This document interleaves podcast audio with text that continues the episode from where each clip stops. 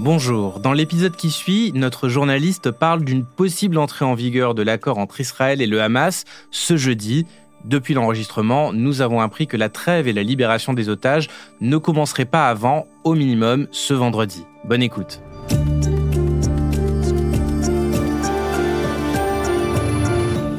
Bonjour, je m'appelle Jean-Guillaume Santi et il est l'heure du monde. Aujourd'hui, une lueur d'espoir après un mois et demi de conflit. Dans la nuit de mardi à mercredi, le gouvernement israélien de Benjamin Netanyahou a donné son feu vert pour un accord avec le Hamas. Cet accord vise à obtenir la libération d'une partie des otages détenus depuis le 7 octobre en échange de prisonniers palestiniens et d'une trêve de 4 jours dans la bande de Gaza. À l'heure où nous enregistrons cet épisode, beaucoup de questions se posent encore. Comment ces négociations ont-elles abouti entre ces deux camps? Que sait-on précisément de l'accord et quelles conséquences peut-il avoir sur le conflit? Pour tenter d'y voir plus clair, je reçois Benjamin Barthes, journaliste spécialiste du Moyen-Orient au Monde. Bonjour Benjamin. Bonjour Jean-Guillaume. Benjamin, pour commencer, quels sont les points principaux de cet accord à l'heure où on enregistre cet épisode? Alors aujourd'hui, ce qu'on sait, c'est que le Hamas va libérer en plusieurs phases 50 otages parmi les 240 qu'il détient actuellement dans la bande de Gaza. Ce sera principalement, à ce qu'on comprend, des euh, femmes et des enfants avec une nationalité étrangère ou des binationaux. Et en échange, les autorités israéliennes sont censées euh, libérer 150 prisonniers palestiniens euh, détenus dans les prisons israéliennes. Euh, là encore, principalement des femmes et des enfants. Il y aura quatre jours de trêve pour permettre ces échanges de prisonniers de part et d'autre. Il est également euh, question d'une entrée euh, dans la bande de Gaza de camions d'aide humanitaire dans des quantités beaucoup plus importantes que ce qu'on a vu jusque-là. Hein. Ben, jusque-là, c'était vraiment une aide euh, au compte-gouttes. Et donc, il va y avoir une arrivée d'aide alimentaire, d'eau. Il faut rappeler que la, bande de Gaza est quasiment privée d'eau depuis un, mois et demi. Et puis, évidemment, de médicaments. Enfin, tout, tout ce qui va permettre à la bande de Gaza d'essayer de souffler un tout petit peu.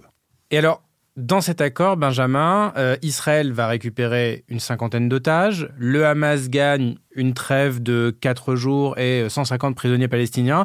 Est-ce qu'on peut dire que ce compromis est gagnant-gagnant pour les deux parties euh, qui se parlent en ce moment? Oui, évidemment, ils le diront sûrement pas comme ça, mais je pense qu'effectivement, euh, chacun des, deux belligérants y trouve à peu près son compte. Pourquoi? Euh, Le Hamas a réussi, à, de son point de vue, à, tenir tête à, l'offensive et au bombardement israélien, et euh, notamment à, refuser de libérer les otages que sa branche militaire a, capturés en Israël, dans le sud d'Israël, a refusé de les libérer sans contrepartie. Évidemment, au début, Israël exigeait la libération inconditionnelle des otages. Ce ne sera pas le il va y avoir donc un, échange, un donnant-donnant, euh, et donc pour le Hamas, d'un certain point de vue, compte tenu de la violence, de l'extrême brutalité des bombardements auxquels ils ont été soumis, c'est pour le Hamas un petit point gagné. Côté israélien, Évidemment, euh, les durs, l'extrême droite au sein de la coalition de Benjamin Netanyahou proteste, euh, à l'impression que le, Premier ministre Netanyahou euh, fait une trahison. Mais il faut regarder une chose, c'est que le ratio qu'a obtenu euh, le Premier ministre israélien, Benjamin Netanyahou, qui est de 1 pour 3, un otage libéré contre trois prisonniers palestiniens libérés, il est plutôt bon, entre guillemets. C'est-à-dire que lors du précédent échange de prisonniers, en, 2011, les Palestiniens avaient libéré le soldat franco-israélien Gilad contre plus d'un millier de prisonniers palestiniens qui étaient retenus derrière les barreaux israéliens.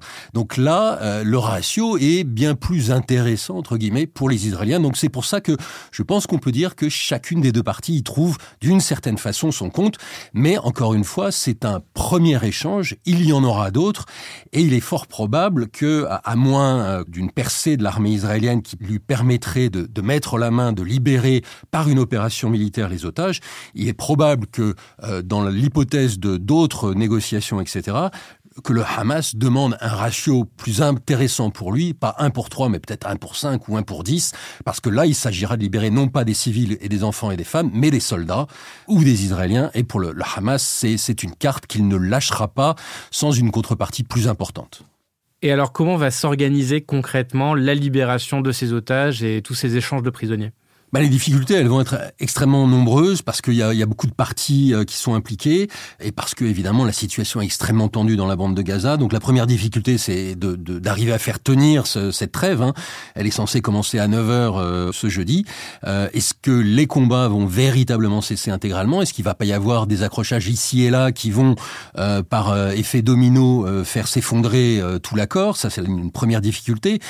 Un autre point qui sera important à suivre, c'est que le Hamas a demandé à ce que le, tout le, dispositif de surveillance et d'espionnage à base de drones de l'armée israélienne sur la bande de Gaza, que ce dispositif soit levé pendant six heures pour permettre au Hamas de circuler dans la bande de Gaza sans être espionné par euh, les, avions israéliens, euh, circuler pour aller euh, pour aller chercher les otages. Si on veut aller au-delà des 50, il va falloir que le Hamas localise où sont l'ensemble des otages et certains, on sait que certains de ces otages ont été saisis par d'autres groupes armés, voire peut-être même pour certains par des civils palestiniens de la bande de Gaza.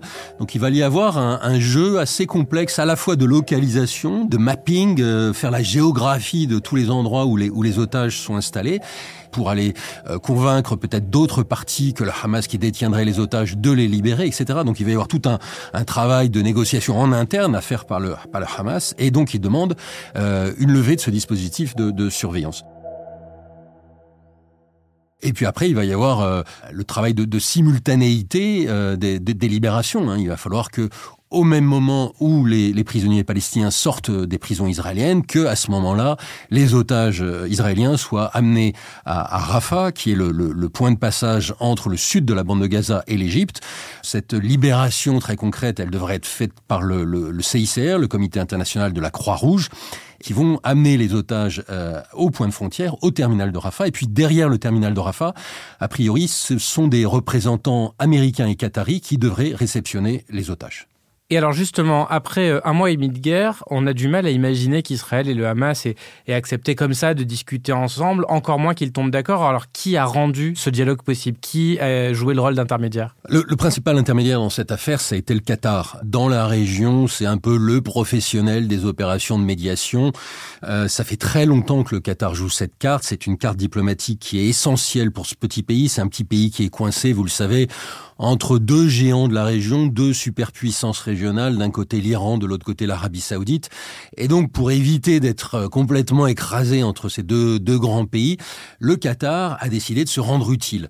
Et pour se rendre utile, sa stratégie, c'est d'accueillir sur son territoire tous les gens auxquels euh, les grandes puissances, et notamment les puissances occidentales, ne veulent pas parler. Donc ça, ça vaut souvent au Qatar de temps en temps une mauvaise réputation. On l'accuse de jouer un double jeu, un jeu dangereux, d'héberger des gens infréquentables, etc. En fait, la, la réalité, c'est que les grandes puissances occidentales, et puis là, en l'occurrence Israël, et puis euh, d'autres d'autres pays arabes de la région, sont très contents que le Qatar ait maintenu tout au long de ces années, depuis quasiment euh, une quinzaine d'années, euh, que le Qatar ait maintenu des relations très étroites avec le Hamas. Certains leaders du Hamas sont installés à Doha, la capitale du Qatar, et donc ça a permis au, au, Qatar d'installer un canal de communication direct. Pratiquement parlant, c'est le Qatar, euh, notamment le ministre des Affaires étrangères, Mohamed Abdel Rahman El Thani, son ministre d'État aux Affaires étrangères, Mohamed El Khouleifi, qui ont été les, deux personnages clés dans cette histoire, euh, parler avec les représentants politiques euh, du Hamas qui sont installés à Doha, et ensuite ces représentants politiques du Hamas avaient, eux, des contacts avec la branche militaire à Gaza. Donc c'est comme ça que ça, ça a fonctionné. Et après de longues palabres, des avancées, des reculs, euh, des moments où on a cru que la communication allait, allait, s'interrompre, et ben finalement, on est arrivé, bon an mal an, à cet Et alors Benjamin, pour conclure, quelles conséquences selon toi, euh, selon d'ailleurs s'il est respecté ou non, pourrait avoir ce, cet accord sur la suite du conflit armé, outre la reconductibilité possible dont tu nous as parlé? On va devoir euh, observer comment ça se met en place. Évidemment, bon, les Israéliens vont, vont être aux aguets. Euh, toutes les parties vont en fait être aux aguets. Euh, il est probable que jusqu'à la dernière minute, euh, les uns et les autres euh, tirent des roquettes pour le Hamas, bombardent pour l'armée israélienne, etc. Et puis à partir donc de, de, de jeudi 9 h les armes doivent se taire. Est-ce qu'elles vont se taire intégralement ou est-ce qu'il va, il va y avoir encore quelques, quelques accrochages sporadiques? Est-ce que ces accrochages euh, sont susceptibles de faire, euh, euh, comment dire, s'effondrer l'accord Tout cela, il va falloir l'observer dans, les prochaines heures. Ça va être un, un échange extrêmement compliqué avec une chorégraphie très complexe. Et passé ces quatre jours, la guerre reprend. Alors, passé ces quatre jours, la guerre reprend. C'est ce qu'affirme le gouvernement israélien. Effectivement, Benjamin Netanyahou a fait une déclaration en ce sens en disant euh, que euh, la guerre n'est pas terminée, que Israël a encore beaucoup d'objectifs opérationnels à atteindre. La guerre, vous le savez, s'est concentrée jusque-là principalement dans le nord de la bande de Gaza, même si le sud a été touché par de nombreux bombardements, mais le déploiement de l'armée a surtout concerné le nord de la bande de Gaza. C'est là où l'armée est allée chercher les fameux tunnels dans lesquels euh, les, les combattants du Hamas se réfugient. Euh, donc dans l'idée des Israéliens, il va falloir étendre désormais le déploiement, l'offensive vers le sud. Mais dans cet accord euh, de trêve, il est question que si euh, le Hamas libère 10 otages supplémentaires au-delà des 50 qui, ont été agréés euh, dans, le, dans les termes de l'accord, euh, pour 10 otages supplémentaires libérés, il pourrait y avoir un jour de trêve supplémentaire.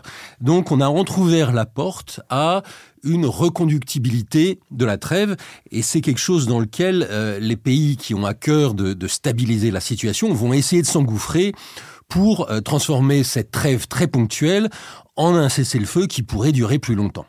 Merci Benjamin. Merci Jean-Guillaume.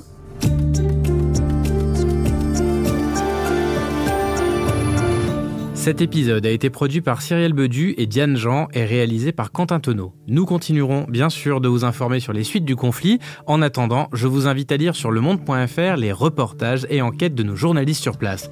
Et si vous n'êtes pas abonné, vous pouvez profiter d'une offre spéciale sans engagement avec un mois gratuit sur abopodcast.lemonde.fr. L'heure du monde est votre podcast quotidien d'actualité à retrouver tous les matins du lundi au vendredi. Merci de votre fidélité et à demain.